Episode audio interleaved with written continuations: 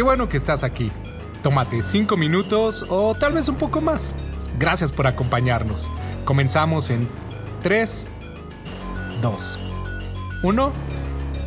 Esto es Neos México.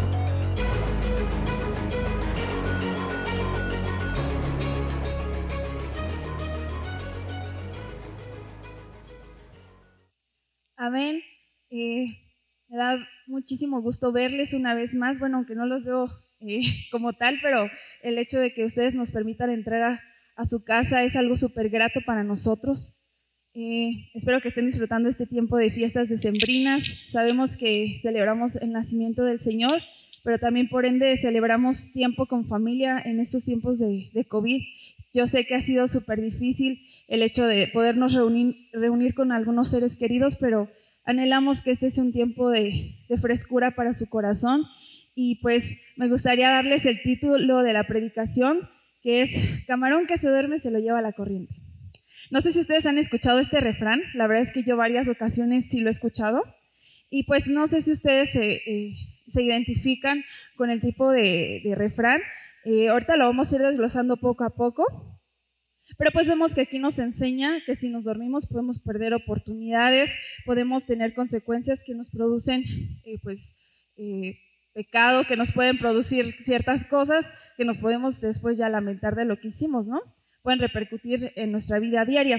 Y pues quisiera hacerte esta pregunta, ¿qué oportunidades has dejado pasar o qué ha pasado en tu vida cristiana que, Dios se ha apartado de tu vida y pues que no has aprendido a recibir esas bendiciones que Dios nos ha dado? Y me gustaría ir a Efesios 2, del 1 al 2, y dice, y Él os dio vida a vosotros cuando estabais muertos en vuestros delitos y pecados, en los cuales anduvisteis en otro tiempo siguiendo la corriente de este mundo conforme al príncipe de la potestad del aire, el espíritu que ahora opera en los hijos de desobediencia.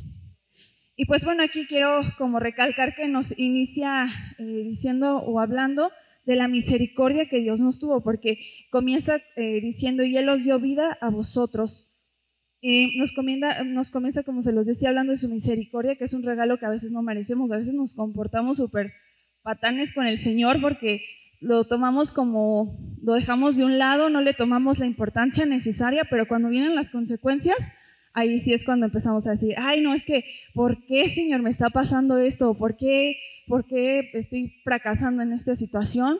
Pero el Señor aquí nos quiere, quiere ser como muy puntual. Eh, Eh, como se los decía, en Gálatas 2, eh, del, capítulo 2 al verso 20, en versión Reina Valera 1960, dice, con Cristo estoy juntamente crucificado y ya no vivo yo, más vive Cristo en mí, y lo que ahora vivo en la carne, lo vivo en la fe del Hijo de Dios, el cual me amó y se entregó a sí mismo por mí. Eh, quisiera hacer como énfasis en el tiempo en el que está hablando en el estabais, anduvisteis, pues nos está hablando, si se dan cuenta ustedes, en tiempo pasado relativamente, pero algo que el Señor me hablaba y me mostraba es que mucha gente no está viviendo en pasado, lo está viviendo en su presente.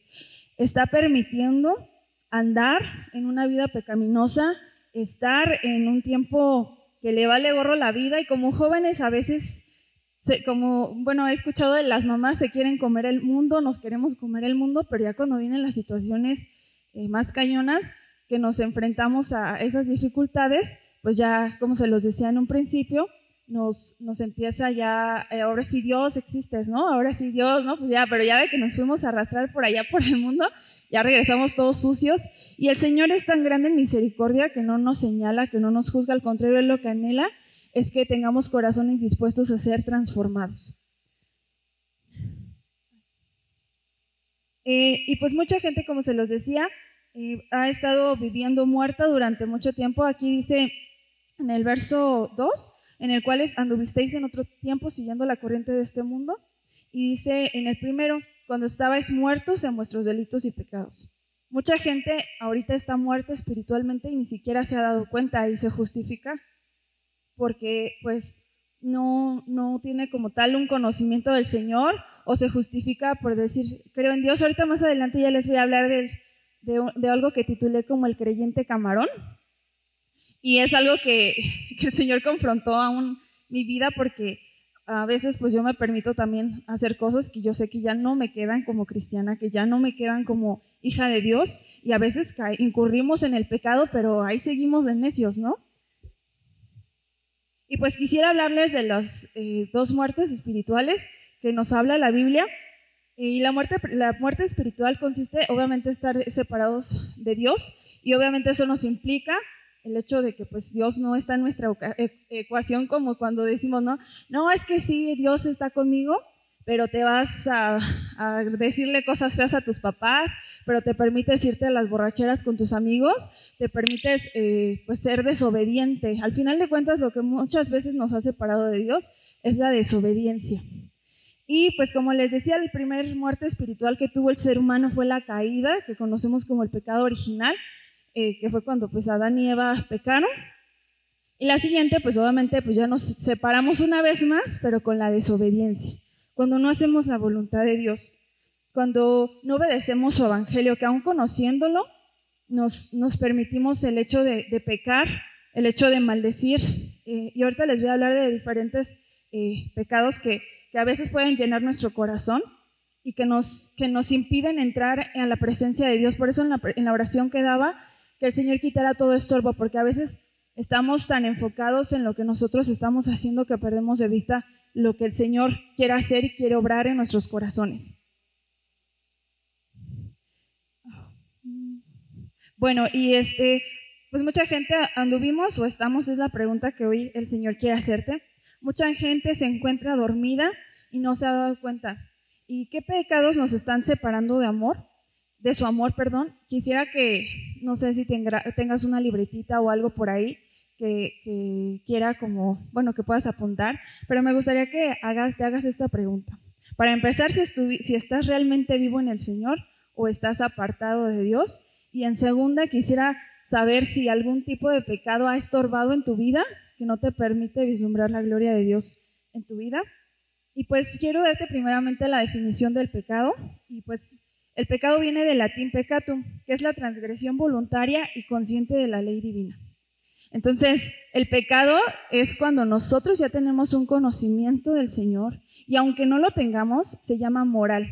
Hay muchas eh, tribus que pues no han conocido, obviamente no han sido alcanzadas. Yo, creo que ya quedan muy pocas porque el Evangelio ya ha sido demasiado extendido en el mundo, pero hay tribus que, que no tienen conocimiento de Jesús, pero a ellos se les juzgará por su moral porque al final de cuentas como seres humanos tenemos ese discernimiento de saber qué está bien o qué está mal, pero muchas veces ponemos a Dios en voz en off y apagamos su voz de nuestras vidas y entre más pecamos, ahora sí que estamos más distantes de Él y Él no, y Él está en cualquier momento esperando y por ti, porque a veces, eh, como te lo digo, te centras en, en la banalidad de la vida, en la carnalidad que a veces como seres humanos tenemos pero el Señor está siempre con sus brazos extendidos para amarte, para perdonarte, para redimirte de donde estás.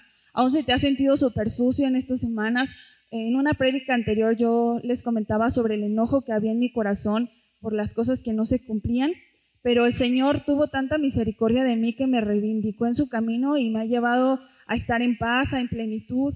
He experimentado milagros y proezas en mi vida y creo que este tiempo también puede ser para ti, para que tú también te desprendes, te, despojes de todas esas cargas de, mm, que a veces una, una, persona te puede poner, no a veces ni, ni, tú mismo, a veces la gente dice, ay no, o la gente que le encanta señalar de, ay no, eres un cochino o eres una cochina, ¿no? Porque estás pecando, pero, pero Dios te, te ama y eso es algo que es y no, cambia, o sea, es algo que no, no, no, puede ser cambiado porque el Señor es muy bueno con nosotros.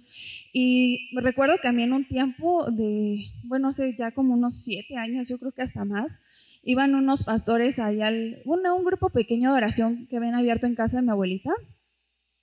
Y fíjense que la verdad yo estaba tan enchamucada o no sé, pero recuerdo que habían orado por mí y de verdad yo me estaba burlando de los que estaban predicando. Dije, sea, ahorita me pongo a pensar, digo, qué descarada fui, ¿cómo me atreví a hacer eso?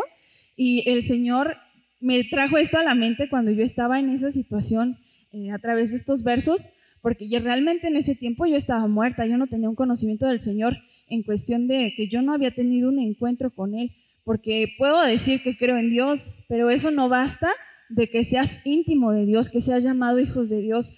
Eh, como alguien me decía, que no todos somos hijos de Dios, todos somos creación de Dios, pero no todos somos hijos de Dios, porque los hijos de Dios somos hijos de obediencia, de amor, de benignidad. Ahora sí que hablemos de los frutos del Espíritu Santo, que son los que nos hacen como hijos de Dios eh, ser luz para la gente, ¿no? Porque pues digo, soy hija de Dios, pero pues por acá le estoy mintiendo a mis papás o por acá le estoy este, pues, diciendo groserías al maestro porque me sacó cero o no sé, o cosas así, eh, pues obviamente eso no nos, llama a ser hijos de, de desobediencia, como dice al final de este verso de Efesios. Y como se los decía, hay diferentes tipos de pecados que nos podemos permitir, como lo que es la avaricia, la ira, el rencor, la envidia, la soberbia, la fornicación y la mentira. Entonces yo quisiera que tú, eh, hay que ser súper transparentes y voy a cerrar este, ahorita en un ratito más con un verso que, que me confrontó a mí, o sea, el Señor pone, saca a la luz todos nuestros pecados, todas nuestras concupiscencias y a veces nos hacemos los locos, ¿no? Cuando Dios te dice, entrega esto, pero el Señor realmente lo que quiere es que entregues todo, no nada más un pedacito o una porción de ti, sino Él quiere que te entregues totalmente a Él y que no haya en ti eso de, porque pues al final de cuentas Él lo sabe todo, Él es omnisciente y omnipotente, entonces vemos que sus cualidades nos hacen ver de que pues Él todo lo sabe, Él todo lo puede y nosotros a veces nos hacemos tontos en decir, ay no, pues este, nada más le digo esta parte o esta porción de mi pecado, pero lo demás lo dejo escondido. Creo que es un tiempo en el que el Señor nos está llamando a depurar nuestro corazón, a ser totalmente transparentes con el Señor, a ser súper honestos con Dios. Es algo que a mí, al principio de que yo llegué en mi vida cristiana, me costó mucho. Eh, en, el primer encuentro, yo, yo fui nacida de nuevo en un encuentro juvenil hace ya cinco años y recuerdo que algo que me decía una chica es, entrégale todo a Dios, pero todo, o sea, no, no dejes nada en tu corazón. Y en mi corazón había, pues yo era una persona súper depresiva, era una persona súper enojona, súper iracunda. A veces, la verdad, todavía en mi vida cristiana me ha costado desprenderme de eso. Soy una persona súper aprensiva, ¿no? Era así súper preocupona y todo eso. Y yo sé que incurría en muchos pecados. Tuve que ser transparente después de que llegué del Nogal, perdón. Tuve que ser súper honesta con mi mamá Así como a veces nos cuesta ser honestos con nuestros padres, así tenemos que ser honestos con el Señor. A veces eh, hay cosas que, que mi mamá pues no le había dicho, pero primeramente le pedí al Señor que Él me diera la sabiduría y el tiempo para decirle todas las cosas que yo había hecho. Pero yo sé que eso iba a acarrear bendición a mi vida porque era una forma de honrar a mi madre, el decirle, sabes que mamá, en algún momento hice esto, pero he cambiado y el Señor eh, me ha hecho nueva, ¿no? como dice en, ese verso de la Biblia, que todas las cosas viejas pasaron y todo, todo aquí es hecho nuevo. Entonces el Señor te da esta oportunidad, como te lo dije, ya no dejes de pasar oportunidades ni procrastines lo que Dios quiere para tu vida en este día, que es la salvación, que es que tú vivas en su plenitud, que es, que, tú vivas en su amor. Y pues quisiera hablarte de, del punto que me llevó a, a, titular así la prédica, camarón que se duerme la que se, lo, que se duerme se lo lleva a la corriente, perdón, perdón. y es el creyente camarón. Quisiera darles primero las, como el preámbulo de, de qué es un creyente camarón. Y es el, el creyente que es conformista, que es de doble moral, que pues obviamente procrastina, como se los decía, es súper conocido porque procrastina todo lo que es de Dios. Dice, ay, mañana voy a la iglesia, ay, no, pues, ay, mañana voy a, hacer este, eh, pues el propósito al cual Dios me ha llamado. O hay gente que, como se los decía, están muertos espiritualmente y procrastinan su encuentro con Dios, pero Dios les está diciendo, ya, es, ya basta, ya deja de decir creo en Dios y realmente no estás haciendo mi voluntad. La verdad que es una palabra que, se me hizo un poco fuerte. He venido a estar, bueno, hablando, eh, he estado hablando como mucho del amor de Dios, pero como, como dice en la escritura, el que ama a su hijo, eh, el, que ama a su hijo, el que ama a su hijo corrige, perdón, se me fue. Eh, y bueno, yo tengo una hija que tiene ya cuatro años, va a cumplir en enero. Y fíjense que ha sido súper difícil. Yo creo que una de las tareas más difíciles que Dios nos pone es el hecho de, ser padres, porque nos lleva híjole, a meditar muchas cosas que nosotros hicimos con nuestros papás. Yo recuerdo cuando yo era bien rebelde con mi mamá y, ay, no, yo digo, no, hombre, donde Darita me haga eso, no, hombre, me la va a sonar, ¿no? Pero, pero bueno, ya llegará su tiempo, pero ahorita hace como, bueno, ya tiene como un año. Nosotros veíamos que Dara tenía una supermaña de andar brinque y brinque y brinque en la cama y le decíamos hasta una canción, la de en la cama, nada de saltar, porque hay una canción así, y yo hasta se la ponía porque, bueno, yo veía que le decía y le decía, y entre más le decía, más lo hacía, hasta que llegó un día que, que este, estábamos en la sala y estábamos preparándonos para salir, y pues lo más chistoso es que íbamos a ir a uno de sus lugares favoritos, en ese entonces todavía pues no, no había pandemia, entonces ella quería ir a unos juegos y a cenar y todo, y, no sé, se me viene a la mente como esa comparación con nosotros en nuestra vida diaria, el hecho de que, pues el Señor a veces adereza una mesa hermosa para sus hijos para que disfrutemos de Él, pero fíjense lo que pasó con Darita. Darita brincó y brincó y brincó y ella sabía que le esperaba un banquete, que le esperaba un tiempo de jugar, pero se le alocó, dirían por ahí, y brincó y brincó el chiste que ya estábamos a nada de salir y cuando vimos Dara azotó desde el piso y pues sí se dio un golpe muy fuerte, tuvimos que ir a la Cruz Roja rápidamente porque la niña este, vomitó y dicen que eso es uno de los signos de alarma cuando un niño se lastima y más en la cabeza. Entonces, bueno, no pasó a mayores, gracias a Dios la niña estuvo bien, eh, le hicieron placas y todo y, todo salió perfecto, nada, traía como un poco inflamado obviamente el chichón de que sí se pegó muy fuerte.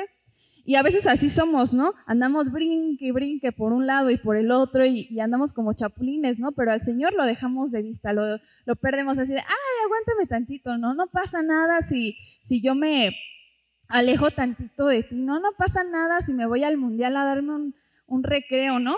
Para los que son hijos, pues ya que han sido eh, nacidos de cuna cristiana, pues muchos sí se permiten el decir, ay, no, pues es que cómo voy a predicar, he escuchado muchas veces, ¿cómo voy a predicar si pues no me dejan vivir mis papás, ¿no? Que el día de mañana, y no, no es necesario que tengas que irte a dar la vuelta al mundial porque el Señor día con día trae algo diferente, trae algo nuevo. Entonces, muchos chicos que nacen en cuna cristiana se justifican y dicen, ah, no hay bronca, pues me voy a dar mi, mi vueltita allá por allá, ¿no?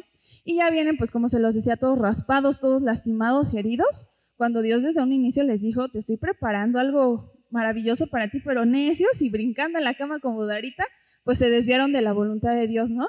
Y así es como el Señor me hizo la comparación a mí, ¿no?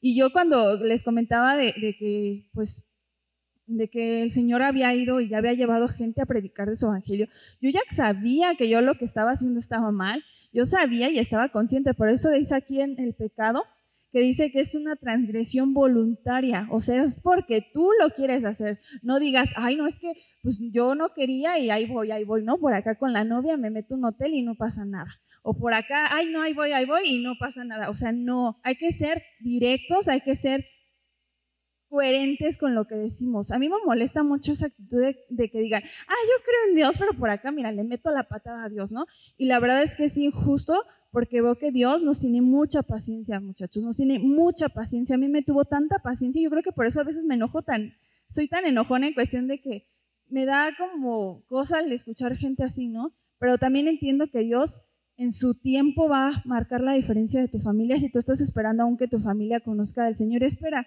Yo estoy esperando pacientemente y sé que su promesa se cumplirá en su tiempo. Pero también a veces me, saca de onda escuchar ese tipo de actitudes apáticas, porque a veces somos apáticos con el Señor. Y sí tenemos tiempo para irnos de parrandas, sí tenemos tiempo para irnos a las fiestas, pero no tenemos ni siquiera 30 minutos, 40 minutos para prestarle atención a Dios. Entonces, seamos coherentes con lo que hacemos. Eh, algo que les decía del creyente camarón, pues como, como, no sé si han visto los camarones, pues van en sus bancos como tal, son muchísimos, ¿no? Pero ahí se dejan ellos llevar por la corriente, se dejan llevar por la corriente de este mundo los cristianos camarones, porque ellos no están firmes, ellos pues, les, dicen fiesta y me muevo para acá, les dicen el Señor y me muevo para acá, o sea, son gente inconstante en lo que hace. Entonces, es uno de los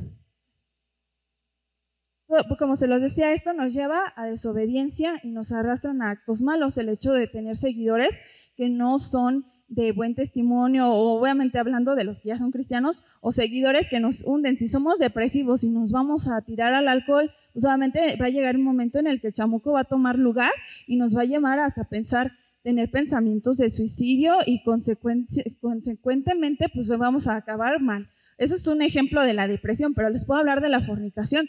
Un violador no nace siendo violador, él empieza a permitirse ver a las mujeres con, esa, eh, con ese morbo y también después ya empieza a desnudarlas y ya después ya las viola, ¿no? El violador no nace nada más así como, ay, no, pues ya, ya me voy a violar. Ellos empiezan de poco a poco y así es como a veces vamos, como se los decía en un principio, poniendo en voz en off a Dios, quitando de nosotros esa esa parte que, nos incomoda, que es el, e, esa moral que Dios nos ha puesto inicialmente desde que nacimos. Y como se los dije, por naturaleza el ser humano es pecador y actúa en su carnalidad, pero muchos bajamos la guardia. Como se los decía, muchos son permisivos, muchos dicen, no pasa nada si, si, si esto lo hago, no pasa nada. Eh, pero sí pasa, chicos, la verdad es que sí pasa. Así es que como se los decía de, cuando yo tuve el encuentro con Dios, eso pasó hace, bueno, dos años antes de que yo me convirtiera, hasta que el Señor me llevó a niveles muy fuertes. Me tuvo que llevar a lo más profundo que pude haber tocado, que ya fue en alcoholismo, en una relación súper tóxica, que salí súper herida y lastimada. Eh, estuve en temas de depresión muy fuertes, Tuve, yo creo que considero, no recuerdo muy bien, pero en algún momento sí tuve pensamientos de suicidio. Nunca atenté contra mi vida, pero sí tuve pensamientos de suicidio. Mi, figura paterna falleció y falleció en unas condiciones muy feas. O sea, el Señor tuvo que hacerme tocar hasta fondo. O sea, ya cuando ya no te queda nada más, y no sé si tú estés tocando fondo en esta mañana, pero el Señor hoy quiere redimirte de verdad es una oportunidad que tienes. Ya no seas como ese camarón que se deja llevar por las corrientes de este mundo. Sé una persona sensible y si Dios hoy te está hablando y te está diciendo, es momento de que pongas ya pauta a esa vida carnal y que tengas que nacer de nuevo, es necesario. Es necesario, ¿sabes por qué? Porque te vas a evitar de muchos problemas. Si algo le agradezco al Señor y bendigo a Dios, es porque me llamó, en una etapa crucial en mi vida, porque yo no sé qué hubiera pasado si yo no lo hubiera conocido si él no me hubiera perdonado, yo no sé dónde estuviera. Eh, muchas veces, eh, otra vez comentando con mis amigos y con mi esposo, caí en la conclusión que el enemigo a mí me quería matar. Hay como una situación de un espíritu de muerte que acosa a la familia. Y es como algo fuerte porque yo fui liberada en algún momento. Les confieso que, era tan fuerte el acoso que el chamuco me traía que, que fui liberada cuando, cuando nací de nuevo. Y el Señor me ha me ha hecho cambiar totalmente mi perspectiva porque varias veces en la borrachera pues venía siempre casi del DF, de los antros de por allá. Y muchas veces pues me venía con los amigos y varias veces en una ocasión iba a salir del, de, me iba a salir en el periférico. Bueno, yo creo que iba a acabar algún día yo porque varias veces en el segundo piso del periférico eh, quedamos en una vuelta que está súper pronunciada, el chiste que el carro volcó, era un Camaro, entonces pues son de esos de alta velocidad y el chavo pues venía briaguísimo y él así como, vamos, vamos. Y no, o sea, yo nomás vi cómo giró el carro y quedamos así ya nada de salirnos del segundo piso. En otra ocasión también con otros amigos andábamos allá por el DF y bueno, también en el periférico. Así estuve a nada de irme sobre el muro de contención. Pero ahí es donde me hace me reveló el Señor cuando yo me convertí. ¿Cuántas veces no me cuidó? ¿Y cuando, cuántas veces el Señor no te ha estado cuidando y te dice, hijo, ya agarra la onda? Así como yo le decía a Dara, ya agarra la onda, Dara, que te vas a pegar en la cabeza. Pero lamentablemente hasta que no nos damos el trancazo, hasta que no caemos hasta el tope, a veces como hijos no entendemos. Entonces el Señor quiere hablar a tu vida que es un tiempo de cambios. Como se los dije, es una época de vísperas navideñas en las que el Señor nos habla de un nuevo nacimiento y es una oportunidad muy padre que, nazcas de nuevo en este tiempo porque el Señor va a traer ricas bendiciones para ti. Y algo que nos dice en Santiago capítulo 1, verso 15, dice, de estos malos deseos nace el pecado, el pecado. Y del pecado, cuando llega a su completo desarrollo, nace la muerte. Porque la paga del pecado es muerte. Y yo estaba pecando. Y yo sé que si no me hubiera arrepentido, la muerte me hubiera alcanzado. Así es que medita estas palabras. No soy yo. Le pedí mucho al Señor que Dios hablara una palabra puntual para los jóvenes de verdad es triste ver cómo cuántos jóvenes han fallecido en este tiempo de COVID, que se creen vulnerables, se creen este súper fuertes, al contrario, se creen súper fuertes y a mí no me pasa nada, súper arrogantes en su propio entendimiento. No, no me va a pasar nada, jefa, como he escuchado muchos chavos. No, no me pasa nada si me voy de borracho. Pero como se los decía, la verdad es que sí pasa. Y no nada más de borracho, en muchas situaciones en fornicación, ya después entras en, te quieres casar y entras en adulterio, o ya después te encuentras ahí solo, ¿no? Ya nadie, ninguna mujer te cree, y ya cuando pagas esas consecuencias, pues obviamente ya te pegan, ya te impactan, porque a veces he conocido chicas que, que por ejemplo, se, pues de tanto que tenían relaciones con los chavos, se atascaban de pastillas anticonceptivas y ahora que ya están casadas y que no pueden tener familia, ya están llorando y ya están ahí de, ay, es que ¿por qué no puedo tener bebés? Porque el pecado, si no nos arrepentimos, y, y, es bien duro esta palabra, pero si no nos arrepentimos, nos va a alcanzar, nos puede llevar a niveles donde no queremos estar, la verdad, chicos. Ahora sí que vemos las repercusiones y yo las vi en muchos sentidos. Las vi en mi salud, principalmente en mi hígado. De tanto tomar una vez empecé casi a vomitar sangre hasta que el Señor ahí me puso mi estate quieto y me dijo, ya basta. Tienes problemas ya casi de cirrosis y ni así doblegas tu, corazón. Y me recuerdo que ahí fue donde me empezaron a compartir de la palabra y bueno, yo ahí fue donde tuve esa oportunidad de conocer a Dios y como se los digo, es algo que honro mucho del Señor, que ha sido bien bueno conmigo, muy bueno. Y pues no seamos como el krill, no sé ustedes si han conocido las, las, las, ¿cómo se dice? Los bebés de los camaroncitos. Son presas, son este, animales muy vulnerables a sus presas. Y aquí en la palabra dice que pues el enemigo anda como león rugiente buscando a quien devorar. Y si estamos bajos en nuestras defensas, así como cuando no nos vitaminamos y nos enfermamos, cuando estamos bajos en nuestras defensas espirituales puede llegar cualquier devorador y te va a comer, literalmente nos come. Nos come la depresión, nos come la tristeza, nos come la ira, nos come el enojo, nos come la, la fornicación, nos come el adulterio, nos come la, la falta de perdón, nos come. O sea, tenemos demasiados depredadores en este mundo y, los camarones, que los creyentes camarones, se permiten pues todavía darle chance al enemigo y ya cuando son devorados, ya ahí sí nos, nos, nos sacamos de onda, ¿no? Y me gustaría que vieran luego una película, se las voy a recomendar, se llama Happy Feet. Ahora que soy mamá, pues me aviento puras películas de niños, entonces ahí aparece algo, es como muy por fuera lo que nos habla esa película, eh, pero ahí hay unos pececitos y uno de todos, de unos camaroncitos que son krill, y pues obviamente entran las ballenas y se dan su atascón de krill, ¿no? Y así son a veces, así los cristianos eh, pues son comidos por ballenas enormes, ¿no? Pues por cosas que son súper fuertes y son comidos, pero hay uno de todos esos camaroncitos que se deja, que, que dicen, basta, yo no quiero ser comida de ningún depredador y decide ir en contra de la corriente. Así es que ve en contra de la corriente, ve en contra de lo que tu familia te diga. A veces de los amigos que nos llevan, a, nos incitan a hacer cosas, se puede, júntate con gente que te edifique, no con gente que te tire y que te deje derrumbado, porque a veces decimos, ay, no es mi super amigocho, pero en tiempos difíciles no hay nadie más que tus padres y no hay nadie principalmente más que Dios.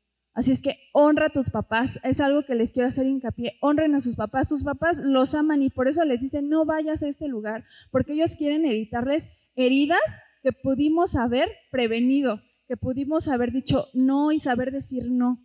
Pero como se los decía el Señor, es inmenso en su misericordia, en su gracia y me gustaría cerrar con Efesios 5 eh, del 5:14 que dice, porque la luz hace todo visible. Como se los decía en un, inicio, el Señor hoy saca todo de nuestro corazón, nos hace visibles todos los pecados que hay en nuestra vida. He hecho oraciones de este tipo y ha sido bien difícil confesarle a Dios tantas cosas que yo traía en mi corazón, tantos rencores, tanto odio, tantas cosas que me daba vergüenza decírselas a Dios, pero yo sabía que si no le que si no le dejaba eso a Dios en mi vida, no iba a poder avanzar, no iba a poder ser diferente, no iba a poder cambiar mi vida, porque cuando somos cristianos debemos de tener la convicción de hacer su voluntad y la voluntad de Dios es ser transparentes y honestos con Dios. Pero los que no son cristianos, Dios hoy nos está llamando a ser totalmente transparentes con Él y decir, ya no quiero más esta vida, ya no quiero seguir en esta corriente que me está arrastrando, que me está hiriendo, que me está lastimando. Y dice, despiértate tú que duermes, levántate de los muertos y Cristo te dará la luz. Cristo te dará la luz, amigo. Cristo estará contigo hasta el fin del mundo. El Señor es bueno, es muy lindo contigo. Y yo te pido que, que en esta tarde tú le levantes al Señor esta oración, si es que no lo has conocido. Recuerdo que cuando yo lo empezaba a conocer, más bien cuando todavía no tenía un conocimiento de él, eh, podía conocer su Biblia, pero yo no, yo no estaba adentrada en su palabra, yo ni siquiera, yo leía la Biblia, yo no sabía ni lo que decía, pero una vez llegué al fondo de mi vida que yo le dije, si tienes un propósito para mi vida, muéstramelo. Y recuerdo que en ese entonces el Señor eh, tenía una empresa y apenas estaba como en mis cursos de capacitación. Y era un tiempo súper cruel porque estaba viviendo el duelo de la muerte de mi papá que me crió. Estaba viviendo el duelo de soledad porque mis hermanas ya estaban casadas estaba viviendo el duelo de una persona que me hirió demasiado, que, híjole, yo creo que es muy duro cuando estás en una situación así como joven. Pero el Señor me tuvo tanto amor, yo creo que las oraciones de esas personas que hace siete años me predicaron rindieron un fruto después de siete años, chicos. Nunca es tarde para llegar a Cristo. Nunca es tarde para decir, el Señor me va a levantar de esta. Y recuerdo que cuando Dios me hizo voltear al, al, lugar de atrás, le dije a la chica, préstame un libro, no sé, el que tú quieras. Y Dios fue tan bueno porque, ¿saben cómo se llamaba ese libro? Una vida con propósito del pastor Rick Warren. Se los recomiendo mucho. Y cuando yo volteé, me llené, mis ojos se llenaron de lágrimas y dije, Dios, ¿cuánto me has amado? ¿Cuánto me has salvado de cada choque? Estaba en un mundo perdido, pero yo buscaba eso porque había un gran vacío en mi corazón estaba, me sentía sola. Y si hoy tú te sientes solo en esta situación, yo te pido que seas vulnerable a la presencia de Dios. Que ya no te hagas el fuerte, no es necesario ante Dios volver a hacernos los fuertes. No es necesario. Dios hoy quiere decirte, baja la guardia en cuestión de que ya no creas en tu soberbia, en tu propia prudencia, en lo que tú crees, porque en ese momento cuando Dios me dijo que tenía un propósito en mi vida y que yo días antes le había dicho, ¿qué propósito tienes en mi vida? Porque como se los decía, yo estaba en pensamientos ya de suicidio, estaba en pensamientos muy depresivos, era atacada en las noches con sueños muy feos, sentía una presencia demoníaca en mi cuarto, yo sentía que alguien me estaba acosando y recuerdo que cuando llegué al Señor, el Señor fue lo primero que quitó de mi vida. Fue lo primero que dijo, ya, vas a tener paz. Yo no podía ya ni dormir. O sea, estaba tan mal que ya no podía ni dormir. No podía, o sea, yo sentía que alguien estaba ahí en mi cuarto y volteaba y pues yo sola en mi casa yo decía, Dios mío, aquí me va a pasar algo, ¿no? Pues yo sentía tanto temor. Y si tú hoy tienes temor, te pido que le pidas al Señor la paz, porque Él es el único que tiene un propósito para tu vida y el único que da la paz que sobrepasa todo entendimiento. Amén. Si es que cierra tus ojos ahí donde tú estás y sé sensible al Señor. Es un tiempo de escuchar. Es un tiempo de, de ser sensibles a lo que Dios quiere decirnos. Y si hoy tú quieres reconocer al Señor como tu Salvador, te pido primeramente entregues todas tus cargas a Dios, así como vienes, así si vienes sucio, en tus, vestiduras vienes sucio, vienes manchado, vienes cansado, cansada.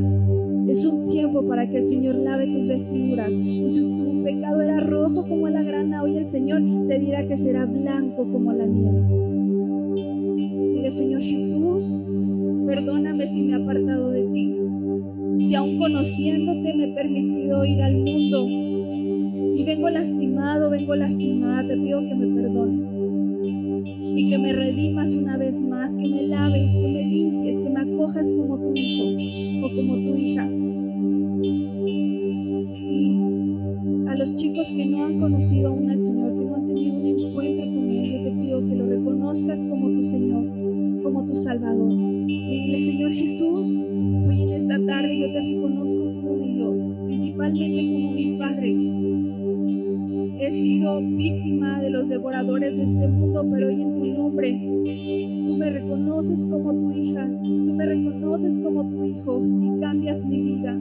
Ya no quiero vivir más en pecado, quiero vivir en tu santidad.